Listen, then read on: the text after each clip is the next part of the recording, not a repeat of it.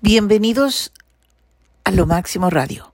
Hoy nos encontramos en Ciudad de México y la verdad de las cosas es de que es muy, muy bonito estar en esta ciudad. Hay muchas cosas que ver, muchas cosas que, que eh, visitar. ¿No te parece? Además hay cosas muy ricas que comer. Anoche, por ejemplo, pues comimos en un, en un restaurante muy, que, muy temático, sí, de Disneyland, pero lo que más me gustó fue, no fue precisamente ni la temática ni, ni, ni sino la comida. La comida es muy sabrosa y algunos dicen que pues cuesta un poquito, pero yo no lo encontré tan caro, no sé tú, Nelson. Lo que más me gustó fue mi bruja. la bruja, ¿no? Se supone que las brujas están en Oregon, pero de repente también te encuentras tú en la preparación de una bebida que tiene ese nombre. Qué curioso, qué curioso. Bueno, México no solamente se caracteriza en el mundo por la variedad gastronómica, de sus restaurantes eh, y por la forma tan masiva con que se come en este país. Tú vas por la calle y vas sintiendo el olor, el sabor, el aroma de deliciosas preparaciones. También se caracteriza por la cantidad impresionante de museos que tiene y no solamente los museos, sino también los monumentos. Y eso le da una característica bastante especial, muy, muy propia, ¿eh? eh como para hacer turismo de carácter cultural también, fíjate, porque siempre se asocia la imagen del turista con lo frívolo con aquel que llega corriendo frente a un monumento, se toma la foto y sigue corriendo para juntarse con el grupo y partir hacia otro lugar. Sin embargo, acá, en esta ciudad de los Estados Unidos mexicanos, uno tiene la posibilidad no solamente de ir al pasado visitando museos, sino también situarse en el presente y para todas las generaciones. ¿eh? Hay museos para niños, para jóvenes, para gente más eh, adulta en fin, esa es eh, algo, la imagen que mucha gente desconoce de esta ciudad lo cual yo naturalmente celebro y disfruto cada vez que puedo. Definitivamente, fíjate que tienes razón. Eh, es la, la, ciudad de los palacios y la ciudad de los museos. Hay mucho que ver y mucho que disfrutar, eh, pero se necesita tiempo y tiempo es lo que nos hace falta. Mañana ya nos vamos a Guadalajara, a la feria del libro, pero nosotros le, le prometimos, prometimos que íbamos a hacer y que íbamos a hablar una de guerra. Y además, parece ser que hay una noticia muy triste para muchos, para otros les alegra porque no lo ven con buenos ojos, lo ven como un nazi prácticamente. Y me refiero a Kissinger. ¿Qué nos puedes decir al respecto, Nelson? Bueno, es inevitable de que el fallecimiento de Henry Kissinger, nacido en Alemania, criado en Estados Unidos, sea hoy día una noticia mundial. ¿Por qué motivo? Porque fue una figura de dimensión mundial.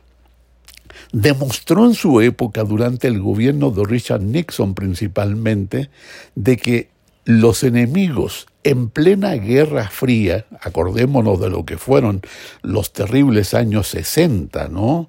El asesinato, por ejemplo, de eh, John Kennedy, el asesinato en Los Ángeles de su hermano Robert Kennedy, eh, la crisis de los misiles, eh, en fin, muchas cosas impresionantes ocurrieron relacionadas con la Guerra Fría. Y en medio de ese ambiente tan terrible, Kissinger consiguió que Estados Unidos y China se entendieran e hizo algo histórico, que fue el encuentro físico, el encuentro frente a frente entre Richard Nixon y Mao Zedong.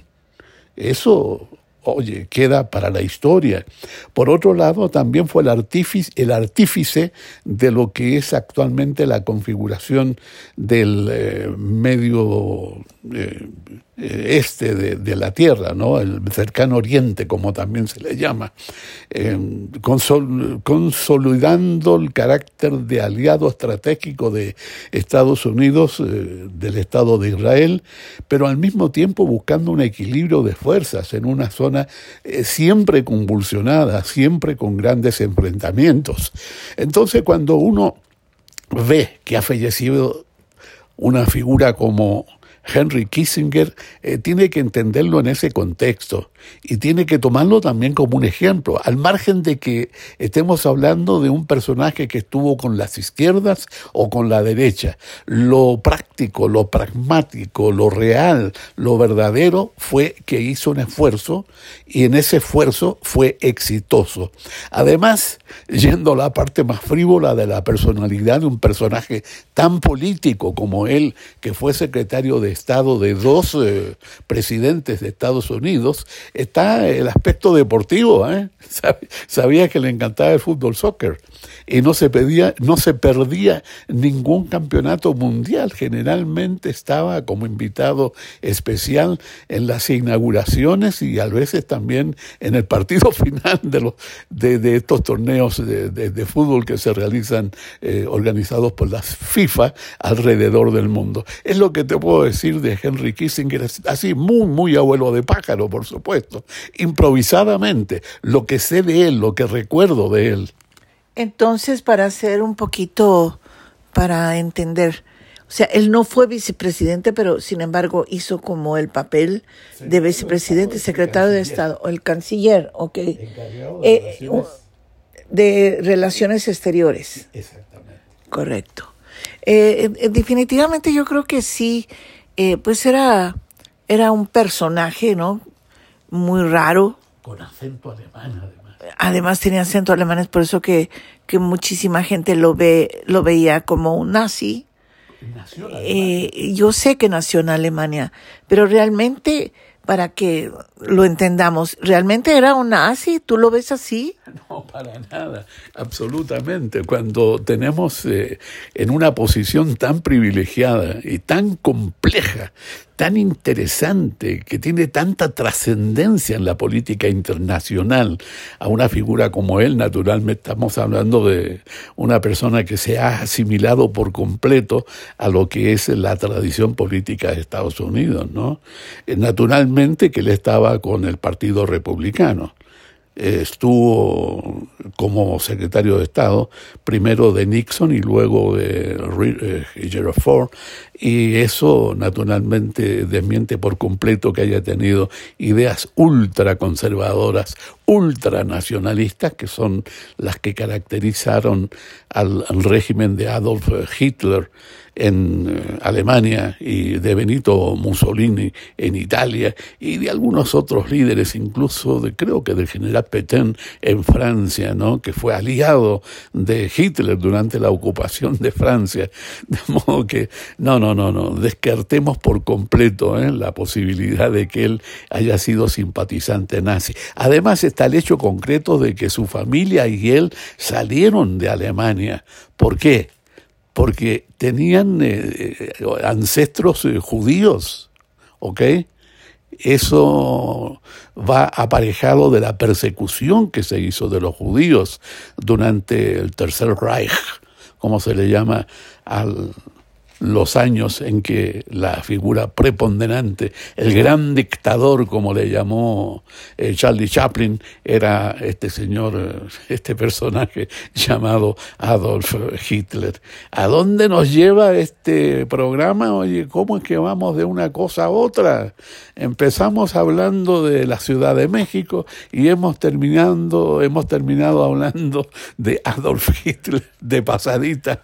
Bueno, sí, tienes toda la razón. Sin embargo, hay algo más que me gustaría agregar en relación a Henry, porque también, también él hizo posible el acercamiento. Ahorita estamos viviendo precisamente una guerra entre los israelitas y también los eh, palestinos, de manera que eh, él tuvo de alguna manera se acercó más a lo que es la, la cultura judía y los israelitas. Tengo entendido que de alguna manera, porque él era judío, ¿no? O sea, de manera que cuéntanos un poquito de eso, es muy interesante, me gusta. Bueno, es que primero que nada hay que reconocer lo que es Estados, eh, Estados Unidos políticamente, ¿no? Dos partidos tradicionales, hay más, hay muchos otros partidos políticos en Estados Unidos como los hay también en México. La gente piensa generalmente que son tres o cuatro, pero no, no, no. Hay partidos eh, más eh, pequeños en cuanto a representatividad eh, demográfica, pero interesantes porque hacen su aporte también dentro de lo que es el manejo de este asunto público, ¿no? Entonces hay que reconocer de que a raíz del éxodo que se produjo en Alemania y también de alguna manera en Polonia y en otros países eh, que fueron eh, conquistados eh, por el gobierno alemán de la época, los judíos fueron reubicándose en el resto del mundo. Y si hubo un país que los recibió con los brazos abiertos, fue Estados Unidos. Es absolutamente imposible ignorar el aporte de esa comunidad al desarrollo económico, al desarrollo financiero, inmobiliario, empresarial dentro de Estados Unidos. Y si dentro de ese país de este país que es Estados Unidos, hay simpatías mayoritarias hacia Israel, se debe precisamente a la presencia de una gran población de origen judío, fíjate, esto es un hecho, es una realidad.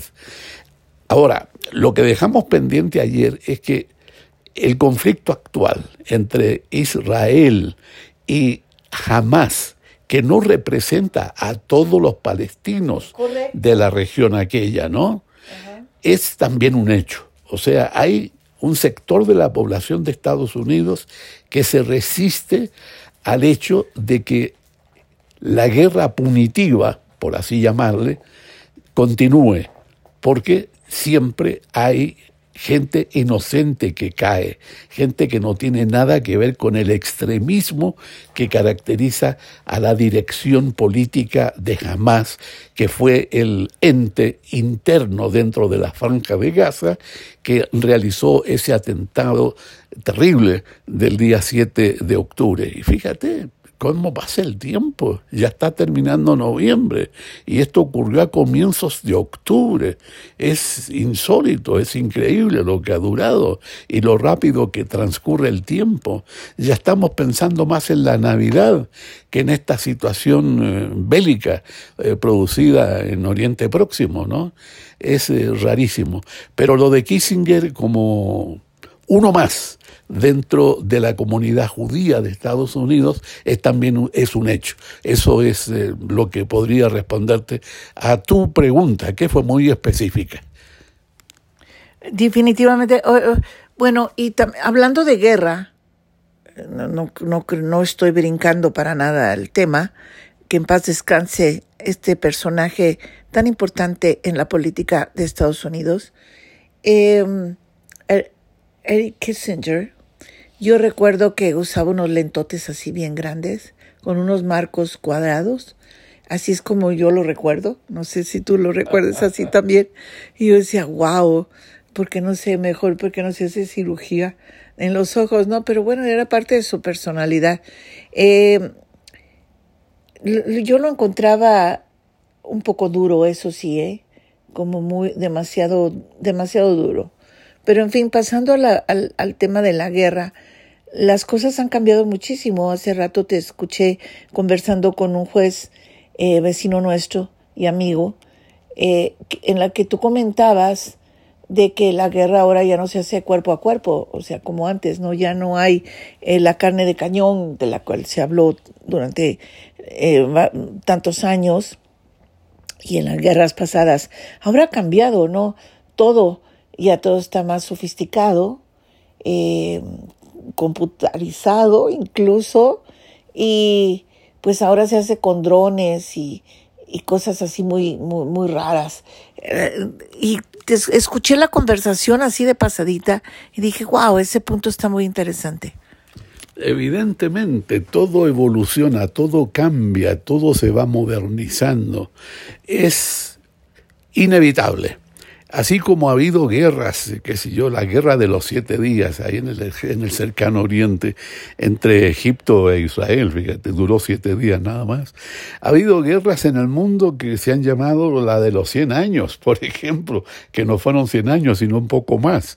En fin, ahora lo que se está registrando en Ucrania con esta invasión de Rusia, de la administración del gobierno del señor eh, Vladimir Putin, es una evolución de la guerra convencional a la guerra tecnológica. Y esto no solamente implica el hecho de hackear un país a otro, de tratar de meterse en su informática secreta, estratégica, sino también de planificar a través de los satélites cuáles son los sitios donde debes eh, invadir o que debes dejar temporalmente como una medida de engaño para el enemigo, porque a veces las retiradas no son retiradas, sino son movidas estratégicas para atacar de otra manera al invasor. Pero todo esto hecho a través de la tecnología, a través de la computación. Por eso la guerra a lo mejor yo esta no es la primera, ¿eh? no creo que sea la primera. Es probable ya de que en la guerra contra Irak y contra Afganistán también eh, se hayan utilizado métodos digitales, ¿no? Eh, de aquí en adelante vamos a tener que ponerle nombre a estas guerras. La digital número uno, la tres, la cuatro, la cinco, por ahí va la cosa. Y lo asombroso es que en el campo de batalla ya los vehículos van dotados de todas las instalaciones para comunicarse no solamente con otros vehículos, sino también directamente con satélites y recibir información de tus eh, aliados a 500 millas de distancia o qué sé yo, al otro lado del mundo de, cómo se está viendo toda la movida desde la altura, desde los satélites de observación. No olvidemos que muchos de los satélites que dan la vuelta alrededor del planeta son militares, ¿sabías? Porque siempre se habla de los satélites en función de las comunicaciones, en función del tiempo, el pronóstico, por dónde van los huracanes, eh, todo eso.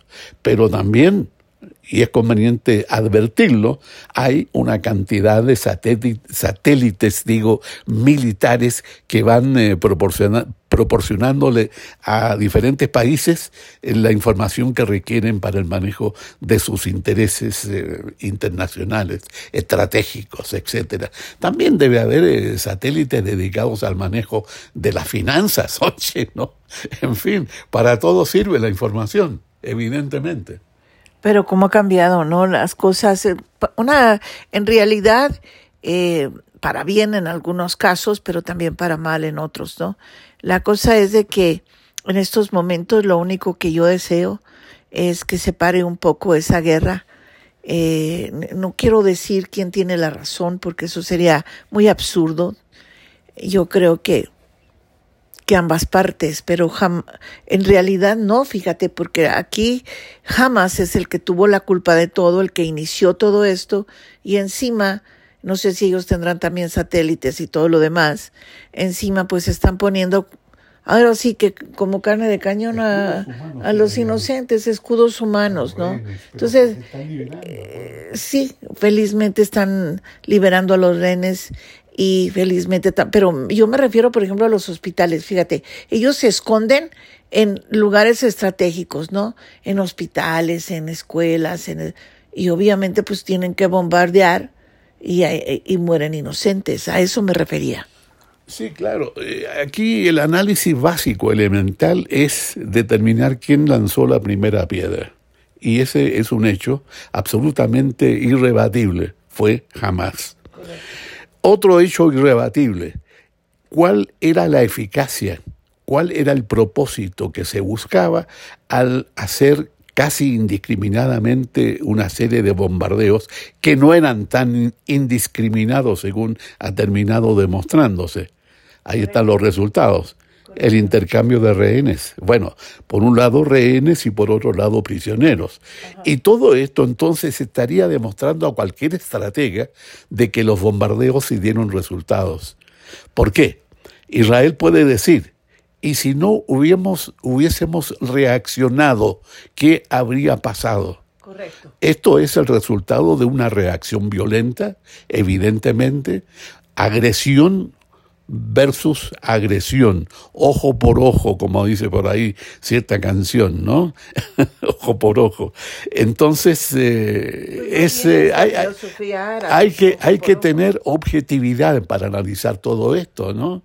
Y no es cuestión de contar los muertos, no se trata de eso, una competencia de dónde hubo más o dónde hubo menos muertos, sino de ir construyendo, como tú decías, las bases para un no digo armisticio, pero para una normalidad en cuanto al diario vivir en esa región. Eso es lo importante y creo que se han dado pasos positivos. Haya pasado lo que haya pasado. Así es, efectivamente. Bueno, Nelson, creo que se nos ha terminado el tiempo el día de hoy. Qué triste. Este programa lo hicimos desde la Ciudad de México y próximamente pues haremos otro desde Guadalajara para el día lunes qué emoción, ¿no? O sea, eh, realmente quizás ya podríamos estar en nuestra casa y desde la radio. Mientras tanto, les deseo que tengan un día, pues ya la parte, lo, que, lo que continúa del día, lo que sobra del día, eh, que lo tengan muy, muy bien, que estén bien, que no haga tanto frío en donde se encuentren, porque por aquí ha estado lloviendo incluso en Ciudad de México. Muchísimas gracias por su sintonía y por favor continúe aquí con nosotros porque hay una excelente música. Mañana es el programa de Gerardo Dueñas, así que de espectáculos, el programa frívolo, dice Nelson Enríquez. Muchísimas gracias. Hasta mañana. Excelente tarde.